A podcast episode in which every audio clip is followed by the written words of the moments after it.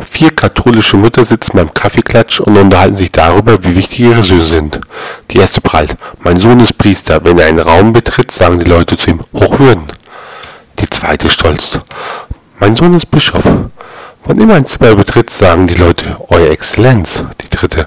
Mein Sohn ist Kardinal. Wenn er einen Raum betritt, sagen die Leute, Eure Eminenz. Die vierte Kalle nippt still im Kaffee. Die anderen schauen sie fragend an. Da sagt sie, mein Sohn ist ein gut aussehender, 1,90 Meter großer Stripper. Wann immer er einen Raum betritt, sagen Leute, oh mein Gott.